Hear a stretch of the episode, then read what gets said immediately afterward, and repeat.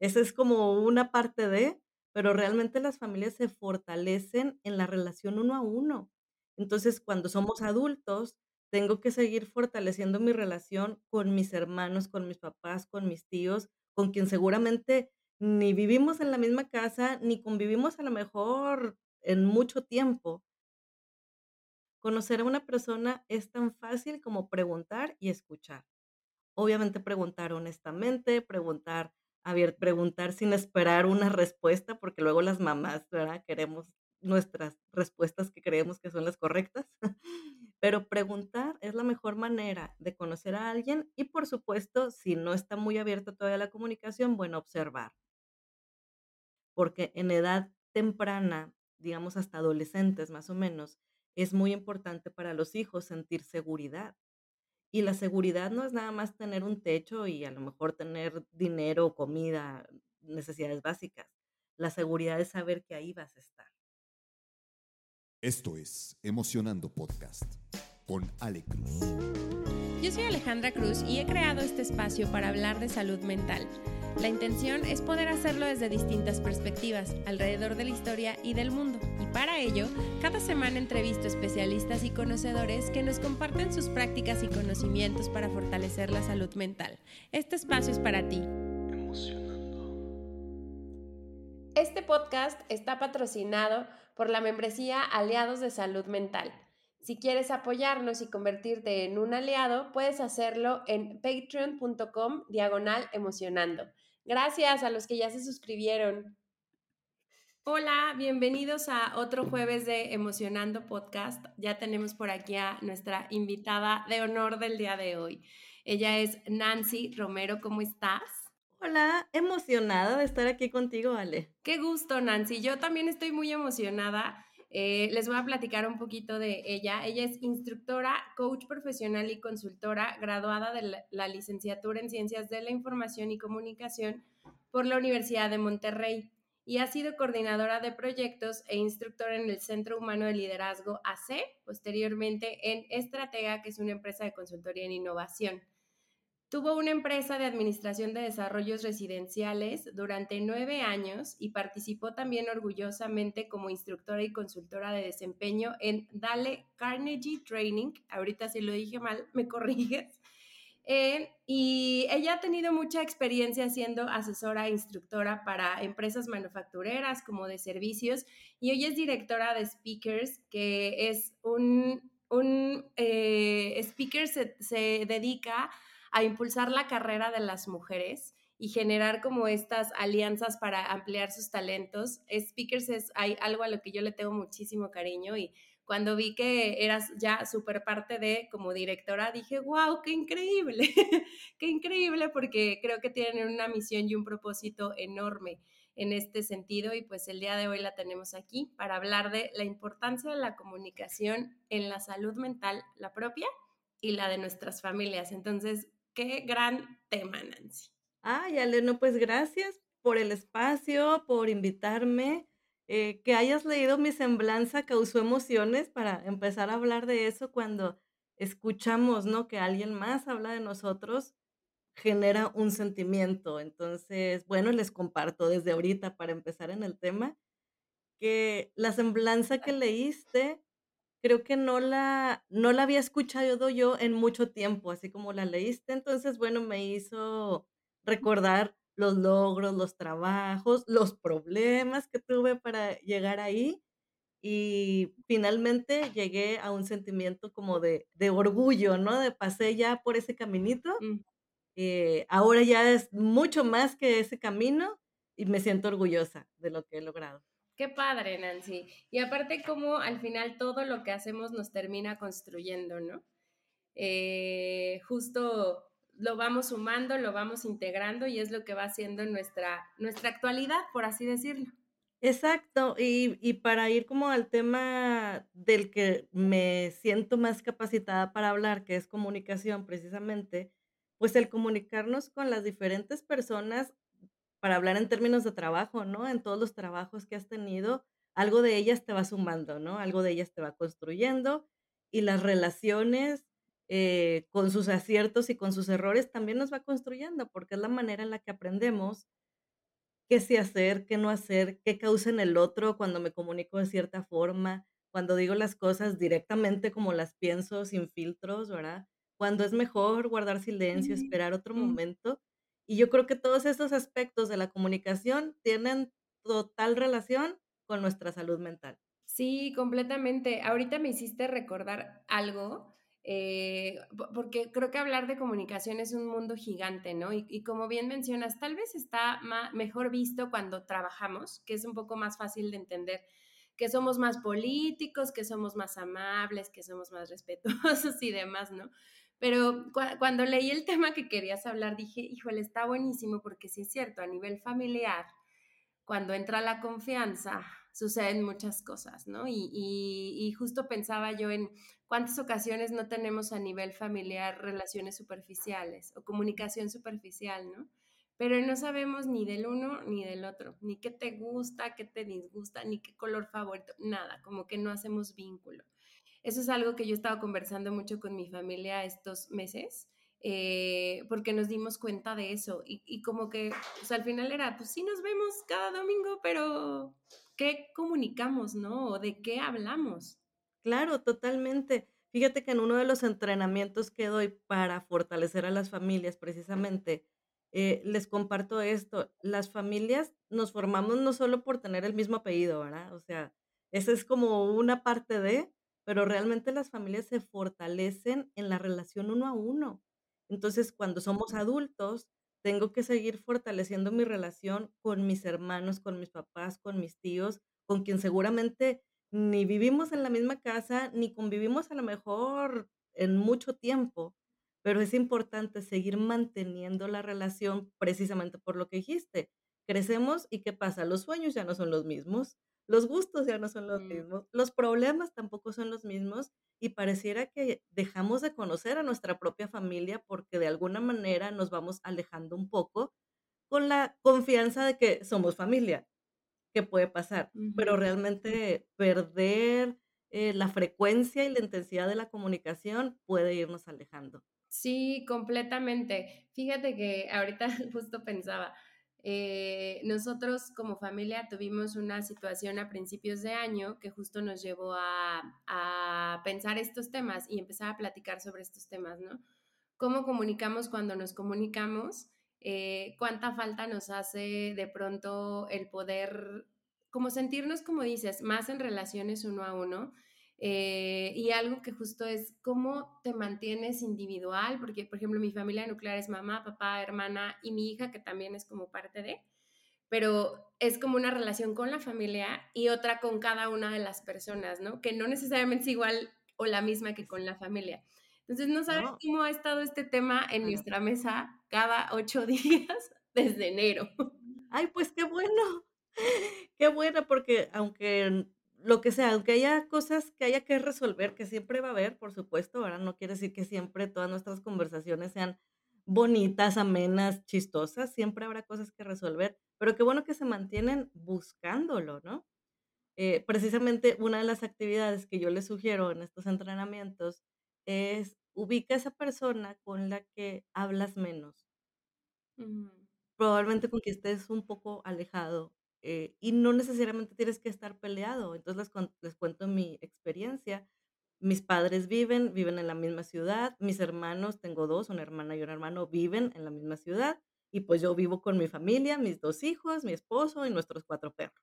mm, Y con la persona que menos hablo o hablaba era con mi papá, y no porque hubiera ningún problema para nada, nunca. De hecho, tenemos una relación bastante buena, pero nuestra costumbre ya de Nancy adulta, viviendo en su casa con su familia, es marcar a la casa de mis papás y hablo con mi mamá. Y ella me pasa santo y seña, ¿verdad? Y me cuenta de mi papá y de mi hermana y de mi hermano que tampoco vive ahí y de la ella me cuenta todo. Y entonces yo siento como que, ah, bueno, ya, ya supe qué pasó con la familia. Pero no era platicar por teléfono o ir a visitar y sentarme un rato con mi padre, ¿no? Siempre era el canal era mi mamá. Entonces, cuando lo hice consciente, porque así pasa la vida y se te puede ir el tiempo sin darte cuenta, ¿no? Cuando lo hice consciente, busqué un momento y me senté a platicar con él, y luego nos fuimos al cine, y luego hablamos de un libro, de las cosas que a él le gustan, y parecía que el amor creció, pero pues realmente nos estábamos acercando. Wow, qué bonita historia y, porque aparte me parece que es algo con que muchas personas nos identificamos. Creo que por alguna situación, tal vez eh, el vínculo con la mamá justo se juega este papel, ¿no? Que nos cuente, que nos diga, este, eternamente podemos pasar ahí de pronto horas. Eh, es la que buscas para A, B, C, D, E y Z. Y, a veces pareciera que a, nuestros papás los ponemos un poco en, en, una parte, o más bien los unimos, ¿no? Como a ese vínculo y quedan Ajá, exacto, como si fueran uno solo y entonces como ya hablé con mamá, pues ya en mi cabeza ya hablé con los dos, pero qué importante es también como hacer ese vínculo individual. Me, me, pasó también algo similar a mí a través del podcast, ha sido muy chistoso porque mi papá me dice, no conozco nada de ti hasta que te escucho en los episodios, ¿no? Y ya después investigué Ah, buen punto, abran su podcast. Sí, sí, sí, ya investiga del tema y platicamos, y, pero muy similar a esto que decías, o sea, como que hemos empezado a conversar en puntos en común y en contra, porque también hemos aprendido a estar de acuerdo en el desacuerdo. Y yo también me siento cada vez mucho más cercana a él como persona, al cómo piensas, qué ha pasado, este, qué pasa ahorita en tu cabeza, qué pasó en tu vida, de pronto regreso ahí a decirle, a ver, cuéntame cómo viviste esto, ¿no? Este, y eso, eso genera justo esta cercanía. Claro, totalmente. Y cuando tenemos como ya cierto camino, que entiendo que la verdad que la audiencia que te sigue ya tiene cierto camino de, de desarrollo personal, de irse conociendo, de que les interesen estos temas. Y ya siendo adultos, uno puede ponerse en los zapatos de tus papás como adultos, ¿verdad? Y saber que a lo mejor cuando tú fuiste niño y ellos tenían 20, 30 años, eh, pues no tenían ni la sabiduría ni la experiencia que tienes tú ahora y entonces los puedes entender, ¿no? Algunas cosas que, que a lo mejor creemos que no hicieron bien, que no tomaron las mejores decisiones, que no nos gustó, pero siendo adultos, la relación de papá e hijos adultos también se modifica y uno entiende que así como te vas transformando, porque estás viviendo tu vida, ellos también tienen su proceso y es bonito darles oportunidad de ser esos papás ahora de 60, 70 años que también se han ido transformando.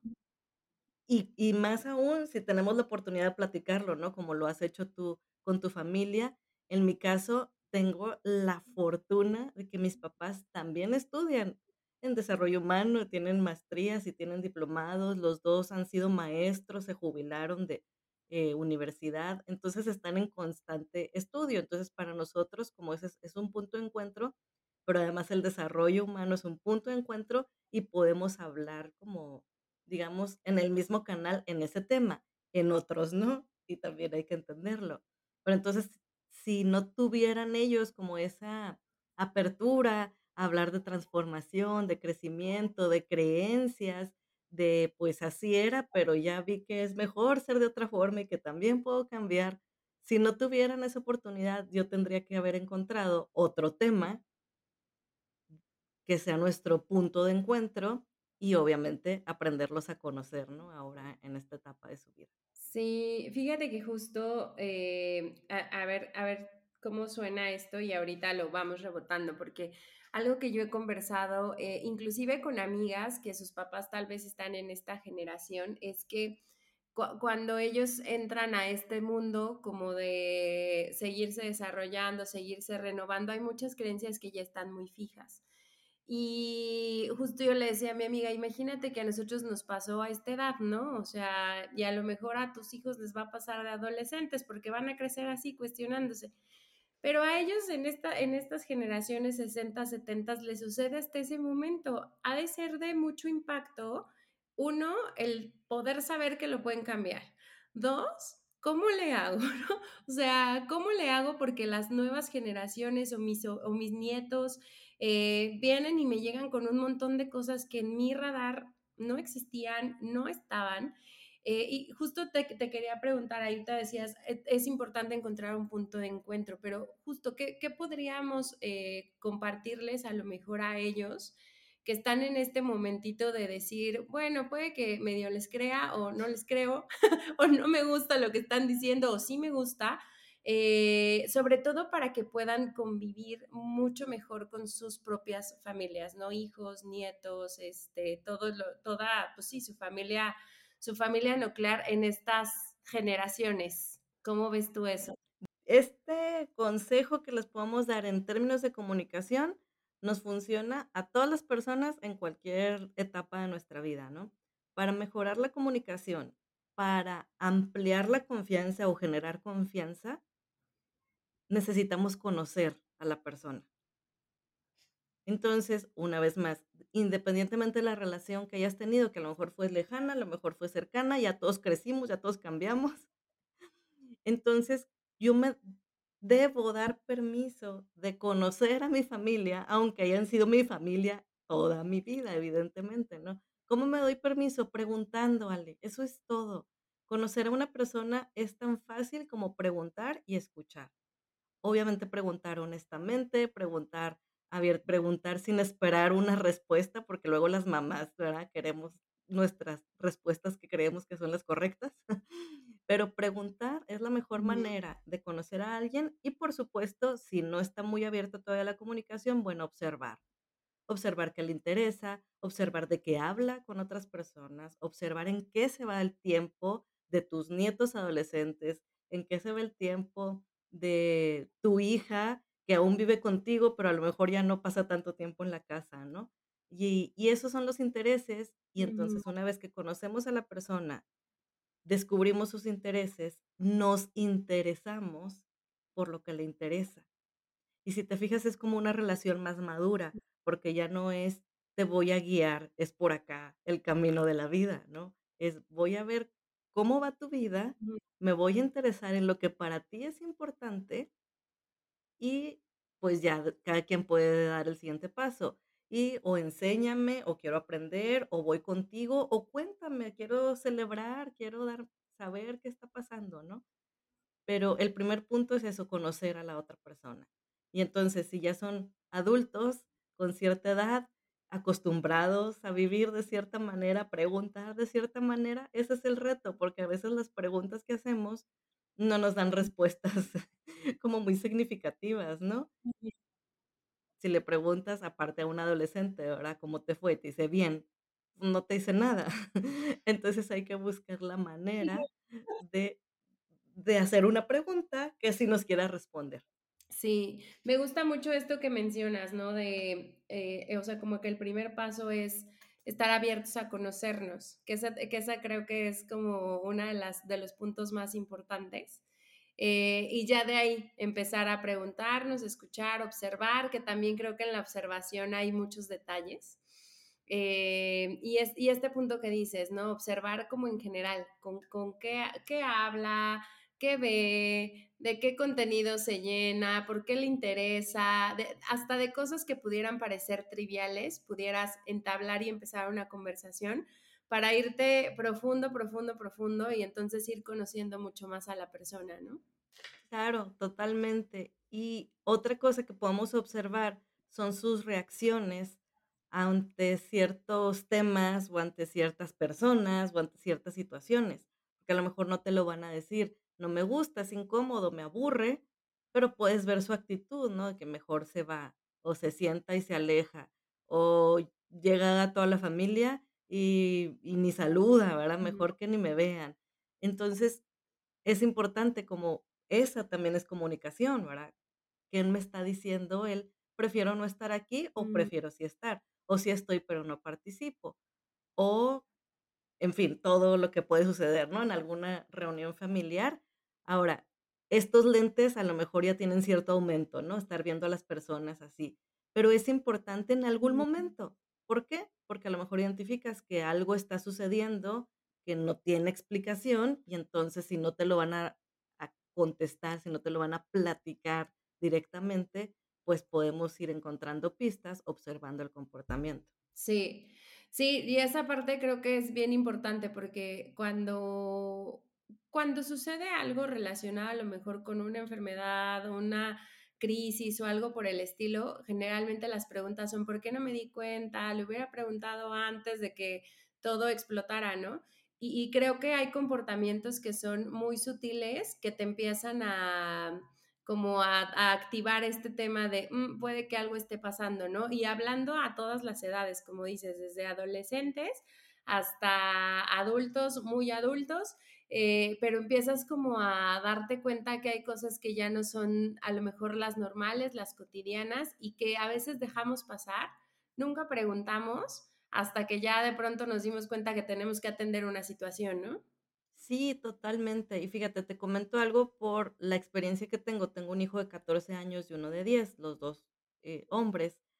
Y es bien importante que no nos quedemos, por favor, no se queden con la limitación de, no, pues es, es niño, no, no habla, o es hombre, no, es de pocas palabras, que, que es común que digamos eso. Sin embargo, la comunicación es tan importante y para mí personalmente es tan importante que, que no, no me quedé ahí porque era muy fácil quedarme en, ¿cómo estás? Bien. ¿Cómo te fue? Bien. ¿Y qué quieres? Nada. O sea, todo está bien entonces. Y si dejo en esas tres respuestas, no iba a generar una relación que ahora puedo eh, decir con mucho gusto que tengo con mis hijos. Y algo de lo que me enseñaron desde que ellos estaban en kinder, una gran maestra que tuvieron em, de la vieja escuela, y era una señora bisabuelita y era maestra de kinder, es que me dice, Nancy, hazles preguntas a tus niños, tenían 3, 4 años, de manera que te tengan que contar algo, no, no les des la opción de no contarte. Entonces, ¿cómo es esa pregunta? ¿Qué hiciste en el recreo? ¿Con quién platicaste hoy? Em, ¿sabes? Eh, ¿qué te gustó? Entonces, el cómo estás, cómo te fue, es demasiado abierto y sobre todo, si son hombres y les gusta platicar poco, pues nos van a dar respuestas muy cortas que no te dicen nada. Pero como la intención sí es sacar más respuestas, ¿por qué? ¿Por qué queremos sacar respuestas las mamás y los papás? Porque pasan 4, 6, 8 horas fuera de casa y es importante que sepas cómo viven tus hijos ese tiempo fuera de casa, qué sucedió, qué está pasando en su vida. Y entonces son estas preguntas las que sí los lleven a una situación concreta para que no tengan que esforzarse en elegir, ay, que le cuento a mi mamá si vengo de la escuela y estoy cansado.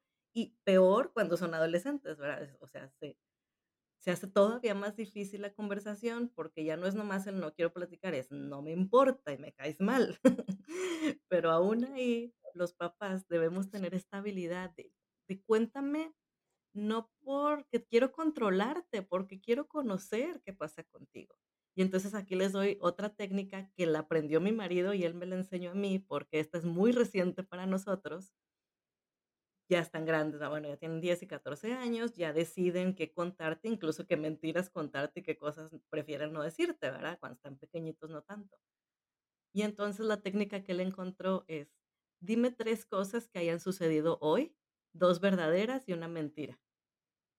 Entonces ya entramos en Ok. un juego y a ellos, no sabes, les fascina porque, pues, están inventando la mentira muy real, ¿no? Porque el reto es que papá o mamá identifique cuál es la mentira.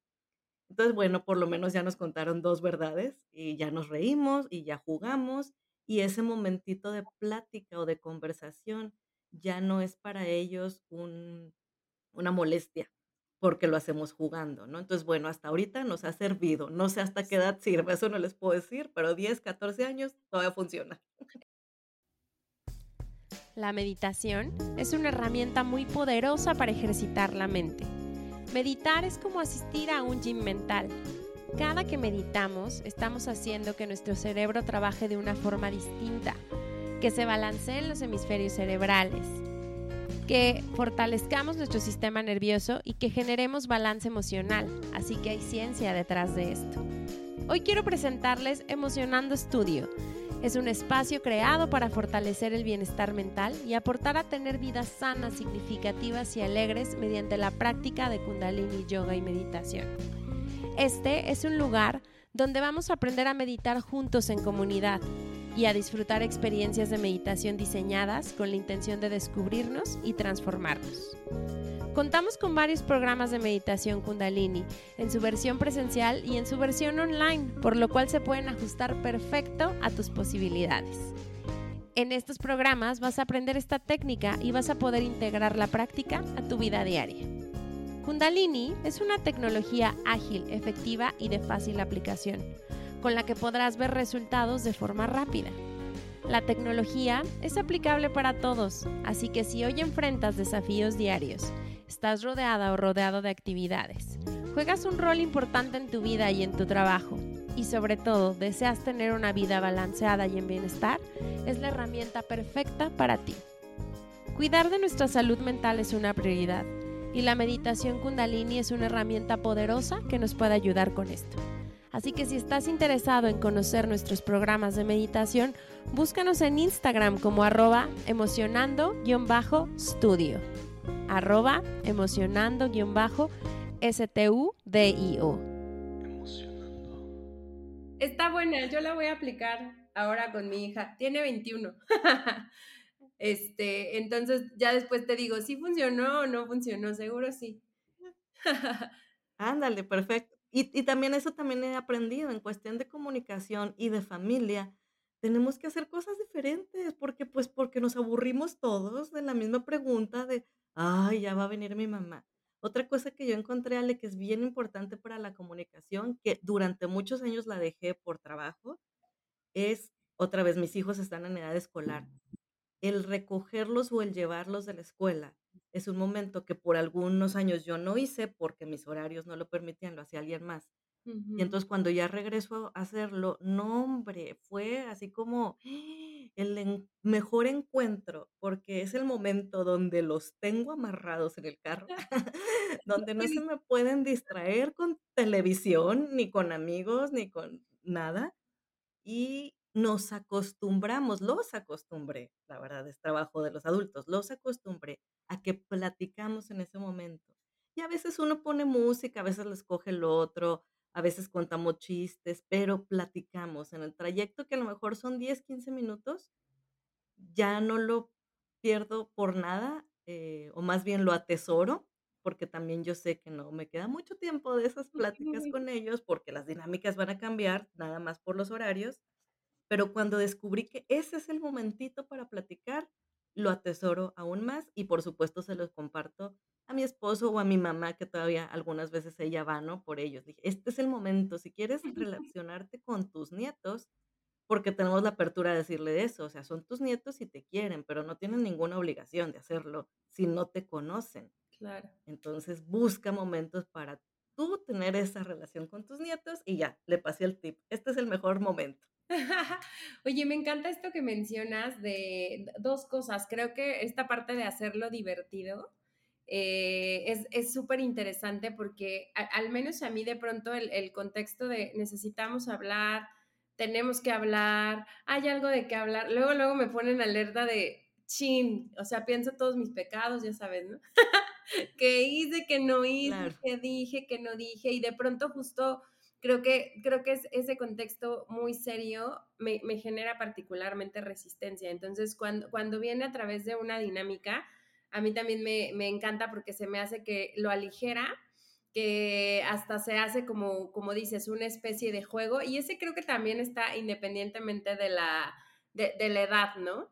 Eh, y por el otro lado, es identificar estos momentos de conexión, porque muchas veces queremos hablar en, no sé, a lo mejor otros momentos donde la gente está ocupada, hay otras prioridades y ya tenerlos como definidos o identificados, creo que esa parte es bien, bien interesante. Como dices, no hay escapatoria, este, hasta se vuelve como una especie de ritual familiar, por así decirlo. Eh, a, mí en su momento me funcionó hacer como citas, eh, pero las primeras veces que hacíamos como estas citas, sí, muchas veces estábamos en silencio porque o sea, fue una, una, de las prácticas terapéuticas que nos recomendaron, pero como la situación en ese momento estaba muy complicada, pues sí, me, me, acuerdo que la terapeuta me decía, le digo, es que esto no está funcionando. Me dice, no, pues es que no esperes que sea divertido cuando ustedes no han hecho vínculo en mucho tiempo. Grandes amigas. Exacto, no esperes que sean súper amigas y que te cuente todo cuando están pasando por esta situación. Entonces, si su cita es ver la tele y comer juntas una hora, una vez a la semana, pues era así. Me dijo, pero no sueltes, nunca sueltes eso, porque es lo que le vas a ir generando, ¿no? Y ahora nos pasa cuando ya, porque sí, obviamente crecen y ya como que ya no es tan fácil, ya, ya no está el llevar a la escuela y así, pero cuando pasamos a lo mejor más de siete días sin haber tenido ese, ese espacio, ya o una o la otra ya está así de, oye, ¿cuándo? ¿Cuándo nos sentamos a tomar un café, a cenar, a comer palomitas para tener nuestra cita? O sea, se vuelve algo como bien importante en el vínculo. Claro, totalmente. Y también habría que entender, Ale, que dependiendo de la edad de, vamos a decir en este caso de los hijos, o de la madurez familiar que tengamos, esos momentos van a cambiar, pero tenemos que seguirlos buscando, porque tú mencionaste ahorita rituales. Los rituales son sensacionales.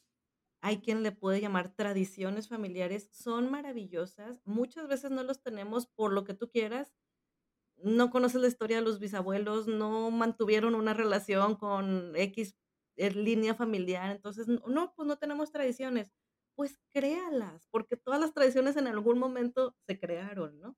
Entonces yo también los invito a crear esas tradiciones que pueden ser estos momentos de encuentro, que para algunas familias funciona un domingo en la mañana, para otras funciona un viernes en la tarde, y tendríamos que ir moviendo el día que mejor le vaya funcionando a la mayoría de la familia, pero lo que es bien importante es ser constante, porque en edad temprana, digamos hasta adolescentes más o menos, es muy importante para los hijos sentir seguridad.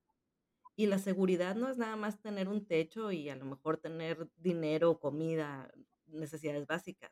La seguridad es saber que ahí vas a estar quien sea mi familia, ¿verdad? Y si mi familia la componen mi abuelo y mi tía, mi seguridad radica en que sé que cuento con ellos y la forma en la que se crea esa seguridad es yo aquí estoy todos los viernes para ti, todos los viernes. Y si no vienes, yo aquí voy a estar y te voy a hablar para que sepas, ¿no? Que era nuestra cita. Entonces es bien importante ser constantes. ¿A quién le toca esa tarea? A, adulto.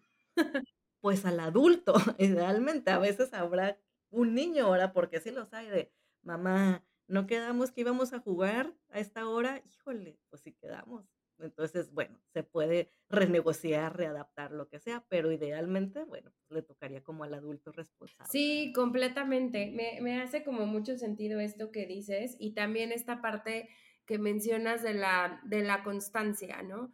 Y, justo algo que estaba pensando es que eh, también hay momentos en donde nosotros mismos estamos a lo mejor atravesando una situación particular, ¿no? Llámese por exceso de preocupación en el trabajo, en la vida adulta, ya sabes.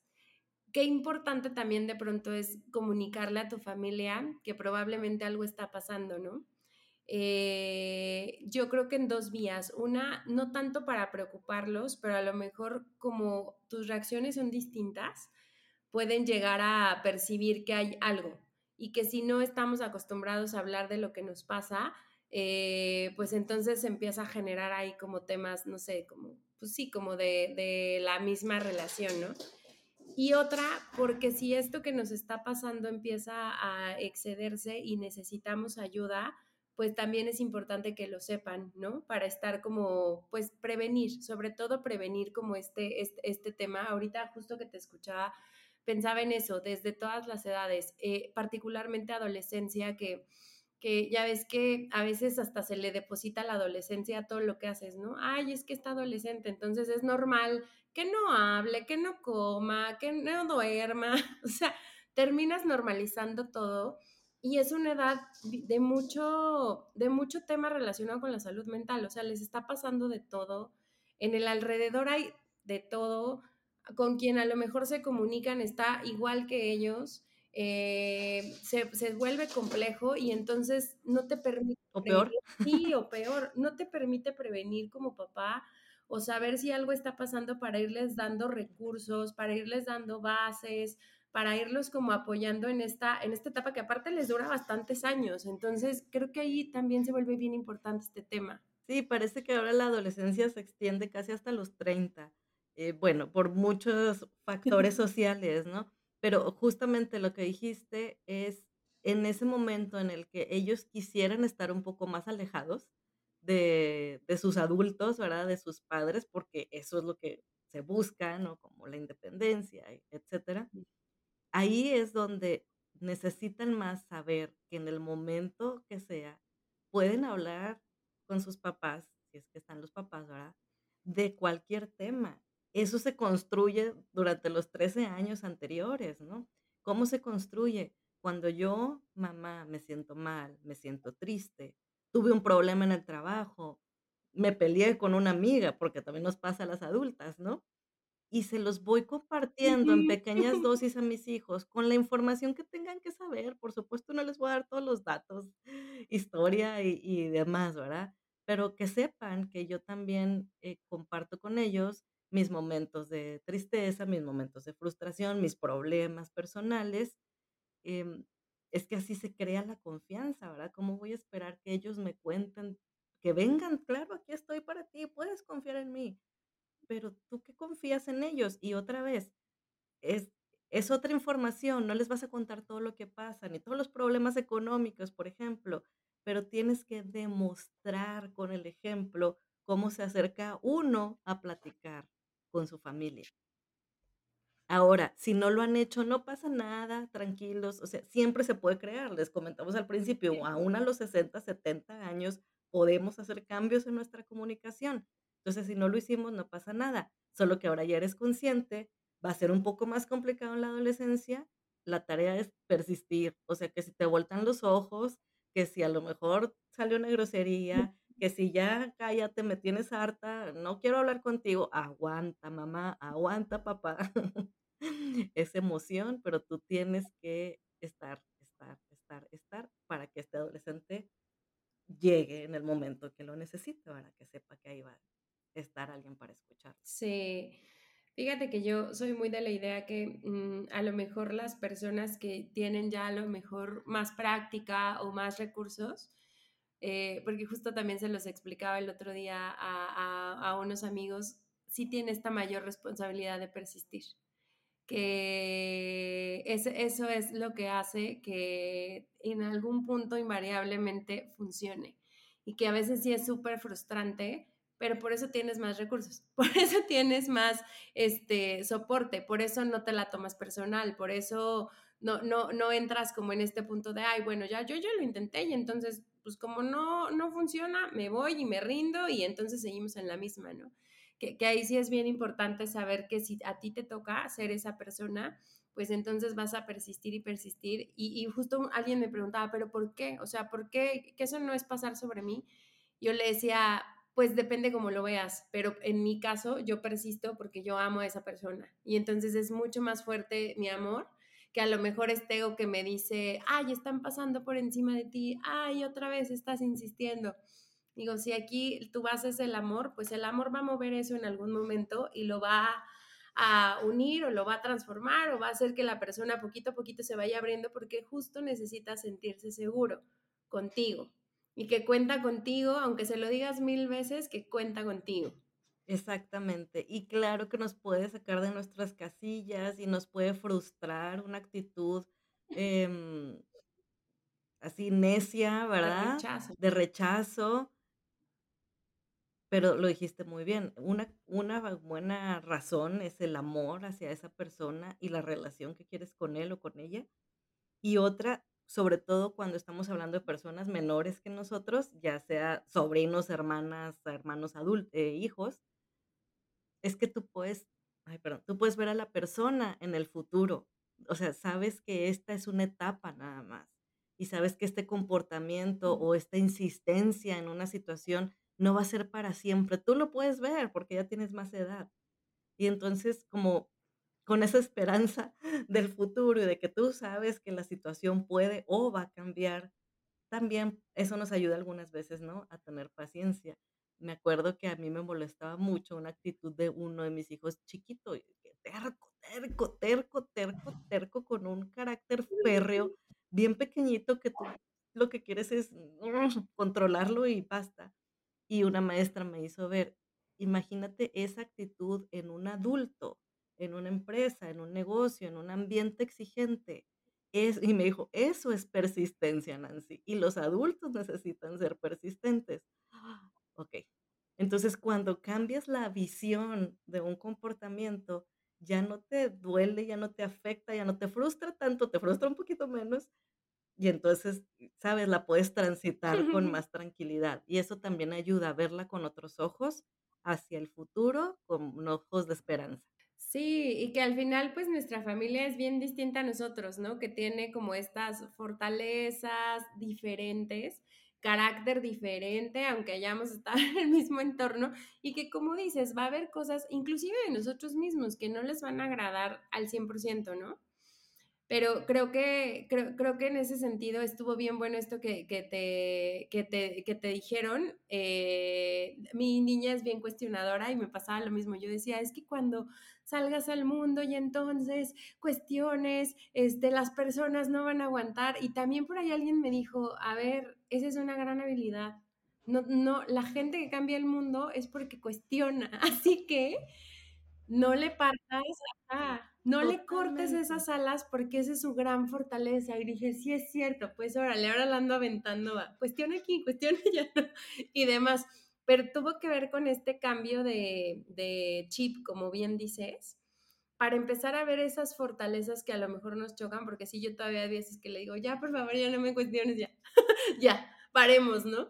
Eh, y que a lo mejor va a pasar siempre, pero respetar la individualidad de cada uno, ¿no? Claro, y justo tú lo acabas de decir, como tu hija ya es una mujer adulta, ya puedes decirle, sí, qué bonita tu habilidad de cuestionar, dame chance, estoy bien cansada, mañana platicamos. Y no pasa nada, es diferente cuando tienes cinco años. Ay, sí. Que, que aparte te preguntan cuando tú quieres que se duerman.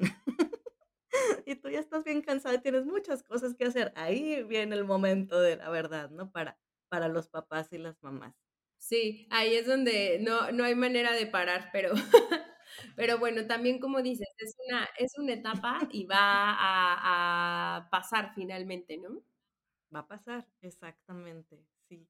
Y fíjate que relacionando todo esto Ale, con la salud mental, eso es lo que he encontrado en, en casa por temas precisamente de, de salud mental, de diagnósticos eh, neurológicos, fue que tuvimos que eh, aprender técnicas y leer, ir a entrevistas y doctores y cursos y de todo, ¿no? Eh, y entonces en casa, por ejemplo, desde que están muy chiquitos, tenemos estas imágenes de las caritas con diferentes emociones, ¿no? Está, va pegada en el refrigerador. ¿Por qué? Porque era importante que el niño, y la verdad es que es importante para todos los adultos, para empezar podamos reconocer lo que estamos sintiendo, que no siempre es, ah, ¿cómo estás? Ah, ¿qué es eso? Estás frustrado, estás enojado, estás triste, estás humillado, o sea, ¿cómo te sientes? Y entonces, bueno, se los comparto porque es parte de la comunicación, hablar de las emociones. Pero para poder hablar de las emociones tenemos que poder reconocer las emociones. Y entonces hay varias técnicas para ayudarnos a reconocerlas. Si lo hacemos desde una etapa temprana, pues es mejor, ¿verdad? Y aquí obviamente les estoy diciendo que los papás y los niños estuvimos aprendiendo juntos y ahora en la edad que tienen, las conversaciones son abiertamente de, de cómo me siento. Ahora, no crean que es lo máximo, pero hablamos de emociones. En, en, casa es común hablar de neurólogos y psiquiatras, así como hablamos de dentista y de pediatra, porque eso es, es importante en nuestra familia para cuidar la salud eh, emocional y la salud mental, recurrimos a médicos porque era necesario y estoy yo súper siempre a favor, ¿verdad? Si hay algo biológico, químico, físico, hay que ir al médico porque nos ayuda nuestra salud mental. Y entonces para los niños es común hablar que voy a terapia o que voy a mi cita con la neuróloga, ¿no? Por ejemplo.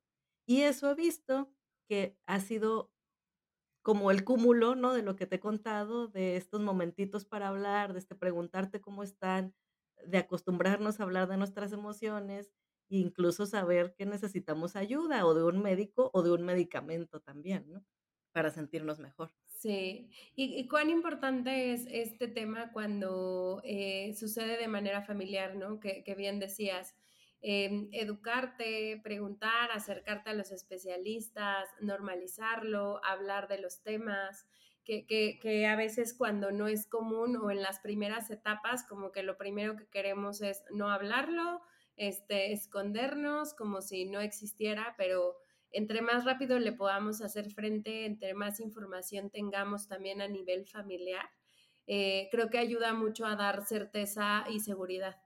Y al final creces con eso, creces con esa apertura, creces con eso eh, también normalizándolo finalmente en tu vida, llevándolo hacia afuera eh, y sosteniéndote, porque cuando existe un tema diagnosticado de salud mental, pues impacta todo, o sea, impacta a la persona, impacta a la familia, impacta las rutinas, impacta de lo que nos comunicamos, impacta 100%, pero cuando les pasa muy chiquitos, que es un poquito lo que, lo que ahorita entiendo, o los empiezas a llevar desde chiquitos, creo que los vas acompañando también para que en su vida adulta ellos no sientan ni culpa, ni vergüenza, ni pena de lo que está sucediendo con ellos porque pues es algo que se tiene que atender, que nos hace funcionales, pero pues no me marca. Al final el diagnóstico no me marca y yo puedo seguir haciendo mi vida lo más normal posible, ¿no? Claro, eh, y regresamos al principio, ¿verdad? Para, hay que, hay que entendernos y hay que conocernos y eso empieza por uno mismo. Entonces, cuando hay una condición o cuando hay una etapa de depresión, es importante que te identifiques cómo estás, cómo te sientes y quién o cómo te puedes ayudar tú mismo, ¿no? Y entonces por eso para nosotros fue importante hablarle a los términos por su nombre, explicarles en la medida que podían ir entendiendo lo que sucedía, por ejemplo, en su cerebro, educar a los abuelos. Ay, es que es un niño muy berrinchudo, o es un niño muy grosero, o es un lo que sea, que lo que pasaba particularmente hace años es que uno de mis hijos no, no aguantaba los sonidos altos, lo detonaban. E éramos una sensibilidad muy, muy, muy fina al sonido. Entonces, era de tener que salirnos, por ejemplo, de restaurantes, porque la música muy alta y pues no te la van a bajar por un o que llegara un mariachi, me tocó alguna vez que llegó un mariachi, bueno, se ponía el pobre en términos coloquiales, como loco, o sea, no aguantaba, gritaba, pataleaba y nos salíamos hasta que lo empezamos a entender. Quien no sabe esto, pues, ¿qué le pasa a ese niño grosero? Digo, tampoco tendría por qué estar aguantando un niño a un mariachi, ¿verdad? Pero bueno, eh, en fin, era una reunión familiar. Y entonces te toca educar también a la familia. Y en la medida en la que ellos vayan entendiendo y conociendo la situación particular de este pequeño, pueden ayudar, pueden relacionarse mejor y pueden tener una mejor comunicación con él, ¿verdad? Porque si no, claro que yo percibo que eh, no, que mi abuelo no me quiere o que no soy suficiente o lo que sea, ¿verdad? Y pues no, solo es falta de comunicación y de entendimiento. Y así nos puede pasar a cualquier edad. Sí, qué importante, qué importante también compartirlo y, esto que también hemos estado hablando mucho de hacerlos sentir seguros, ¿no? O sea, finalmente, pues tiene que ver como con eso, entre, entre más, creo que entre más también te empiezas a psicoeducar, también empiezas a ver alrededor, eh, si de pronto te comentan de alguien o algo por el estilo, ya lo tomas desde otro lugar, ya es como, te entiendo, he estado ahí. te prometo que este, toda la sensibilidad del mundo para esto, cómo te ha funcionado a ti, a lo mejor a mí que me funcionó. Y, está bien interesante cómo, o al menos yo me he dado cuenta que es más común de lo que yo pensaba, conforme empezamos a, a sacarlo o a normalizarlo cada vez más. Yo decía, híjole, esto no es, no es que hubiéramos sido como los primeros o algo por el estilo. Es mucho más común de lo que se piensa, nada más que lo hablamos poco lo hablamos muy poquito, lo compartimos muy poquito y hay creo que grandes tips como los que nos dabas ahorita que pueden funcionar un montón si en alguna de las familias de alguien que nos escucha pues también está pasando como para algo similar, ¿no? Sí, exacto. Eh, de las claves que nos han servido a nosotros es entender lo que está pasando para no quedarte con ideas erróneas, acercarte a especialistas, por supuesto, y que no te quedes con uno, si algo no te convence, si algo no, o sea, puedes ir con varios y si no esa consulta hay información importantísima y gratis, ¿verdad? En internet hay que buscarle, o sea, hay que estudiar. Y si eres papá y, o mamá, bueno, pues ojalá investigues porque eso te da más tranquilidad, te da seguridad saber con qué estás lidiando, puedes ayudar mejor, puedes educar a otros también y pues también es un proceso, ¿verdad? Entonces tenemos que ser pacientes, que no como tú lo asimilaste, lo van a asimilar todos los demás. y también con eso hay que hacer las Claro, paces. claro. Sí, completamente. Nancy, para ir también respetando mucho tu tiempo, este, quisiera ya también este, ir, ir cerrando. La verdad es que gracias por poner este tema en la mesa, creo que es súper importante y súper relevante. Quisiera preguntarte dos cositas. Una, ¿cómo cuidas tú tu salud mental? Eh, ¿Qué es lo que haces? Y la otra, si tienes un último mensaje para la audiencia o algo que nos quieras compartir. Claro, fíjate que estuvimos platicando de familia y de lo que hacemos. Y en mi historia personal, pues tiene un origen. Yo tengo un diagnóstico de sueño. Se llama trastorno de sueño diurno. En términos prácticos, yo puedo dormir 16 horas. No hay ningún problema todos los días. O sea, me cuesta despertar. Así he sido Ujú. desde niña, Ale. Desde niña, em, en mi época, los programas de televisión infantiles eran los domingos en la mañana. Yo nunca los vi porque no me despertaba. Y entonces así crecí. Nancy es dormilona, jugábamos con que descendía de la Bella Durmiente y luego pues Nancy ya no es dormilona, ahora Nancy ya es flojita porque pues no se levanta. Y cuando ya estuve a cargo de mí misma, pues elegía trabajos o clases en la universidad que estuvieran en la tarde y en la noche mejor, porque yo sabía que no podía despertarme. Finalmente encontré la respuesta y eso obviamente trae acarrea, imagínate ya 20 30 años así, pues acarrea más cosas que que se fueron sumando. Y entonces la forma en la que yo cuido mi salud mental, una, es conociéndome y aceptándome, o sea, no puedo contra eso. Entonces, voy al doctor, tengo un diagnóstico y y tengo un medicamento que me ayuda a estar despierta. Pero como me conozco y sé que el medicamento no es todo, si necesito dormir, duermo. Y ya no tengo la culpa de: Okey. "Es que hice siesta". ¿Cómo una mujer de negocios productiva va a hacer siesta? Pues yo a veces tengo que hacer siesta. Y algunos sábados puedo ver Netflix todo el sábado sin culpa. Antes lo hacía con culpa, porque no me quedaba de otra, o sea, no me daba mi cerebro, no me daba mi cuerpo para estar trabajando más. Y entonces tenía que descansar, pero a veces son descansos muy, muy prolongados. Entonces, yo cuido así mi salud, atendiéndome primero la parte física, que yo sé que que necesito medicina y necesito, eh, médicos. Y otra parte importantísima son las amigas, porque la plática y resolver el mundo, incluso que te cuenten chismes, porque así se te olvidan un poco tus problemas. La plática con las amigas es indispensable, y yo la dejé durante mucho tiempo por el trabajo y lo que tú quieras, y es la mejor terapia del mundo. Eh, y conociéndome, ¿no? Te decía ahorita la parte del sueño, pero ahora ya entiendo que me detona un círculo vicioso de pensamientos rumiantes, de novelas que hago en mi cabeza. Ahora ya las puedo identificar y las puedo cortar antes. No significa que no las tenga, porque todos las vamos a tener, pero es importante para mí, ya sé que lo detona y ya sé también cómo puedo, eh, detenerlas, ¿no? Antes de que me consuma o me hunda, ¿no? En esa en esa historia negativa. Me cuido mi salud mental haciendo cosas que me gustan, bailando, riéndome, me encanta platicar con las personas. Y si les pudiera dar un mensaje para que cuiden su salud mental, alguna vez en una etapa de depresión que tuve, una de mis terapeutas me hizo esta pregunta. Me dijo: "Nancy, ¿qué te da vida?". Entonces yo te hago esta pregunta, pero respóndetela muy honestamente. Para una mamá, por ejemplo, 40 años, la respuesta más aceptada es mis hijos.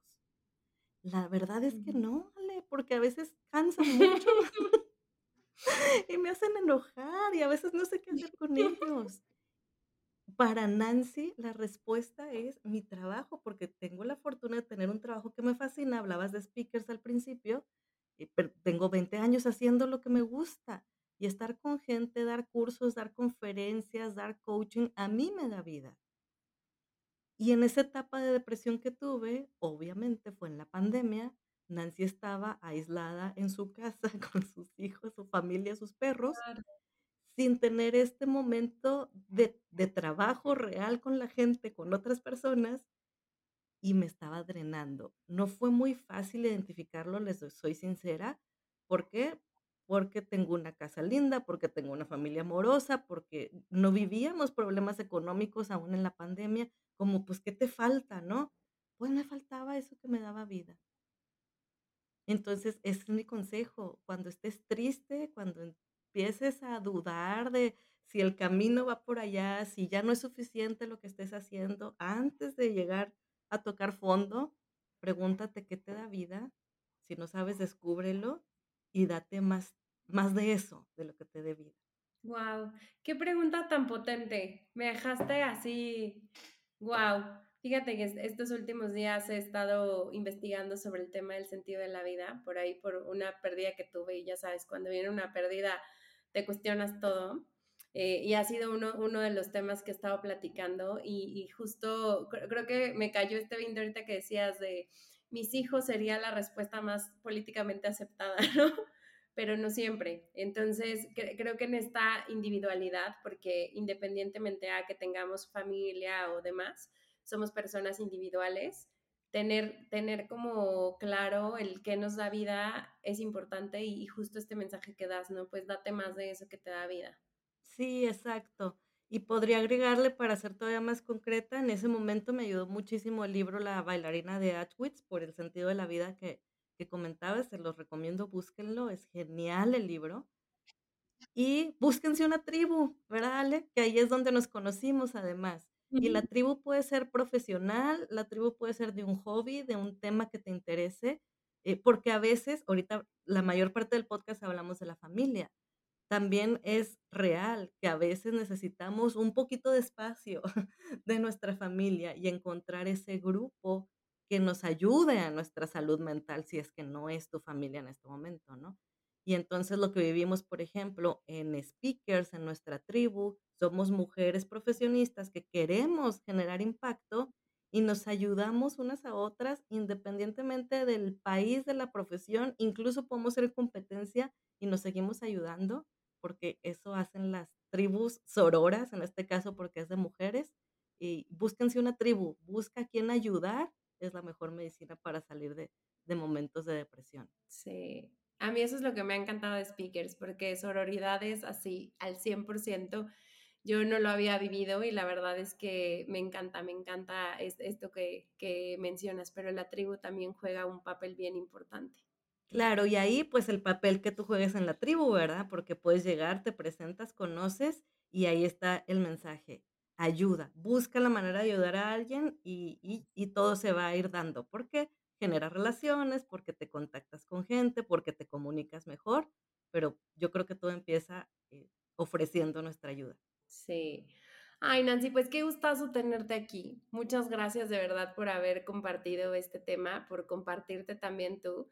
Eh, ya te decía, yo te admiraba mucho porque había visto tu parte profesional, te he visto, te he escuchado y, y me encanta cómo lo lideras y ahora te admiro mucho más porque me has dejado conocer a, la Nancy desde un lugar bien íntimo que es la parte familiar. Y de verdad, gracias por participar en este, en este proyecto que a mí me encanta, pero lo hago de todo corazón con esa, con esa finalidad de, de yo estuve ahí, he estado ahí, sigo a veces ahí. Eh, y, y, para mí fue complicado encontrar información en sus inicios. Como bien decías, hay mucho en Internet, pero no siempre del todo te va a funcionar. Entonces, si esto que les podemos compartirles es de valor, pues mejor cada vez eh, hablarlo mucho más, normalizarlo y pues ser voceras también en este sentido, ¿no? Sí, Ale, totalmente. Eh, te digo, llegué emocionada y me voy muy contenta de haber compartido esto, que normalmente no hay espacios para compartirlo, aunque yo soy totalmente abierta a estos temas, no siempre es de lo que hablamos. Así que si quien nos escucha tiene algún comentario, quiere saber un poquito más, quiere hacerme alguna pregunta, con confianza me pueden contactar en mis redes, que es en LinkedIn Nancy Romero o en Instagram Nancy Romero Training. Y con mucho gusto, mándenme un mensaje, podemos continuar la conversación. Súper, de todas maneras también las comparto en el episodio. Pues muchísimas gracias y nos escuchamos la próxima. Bye bye.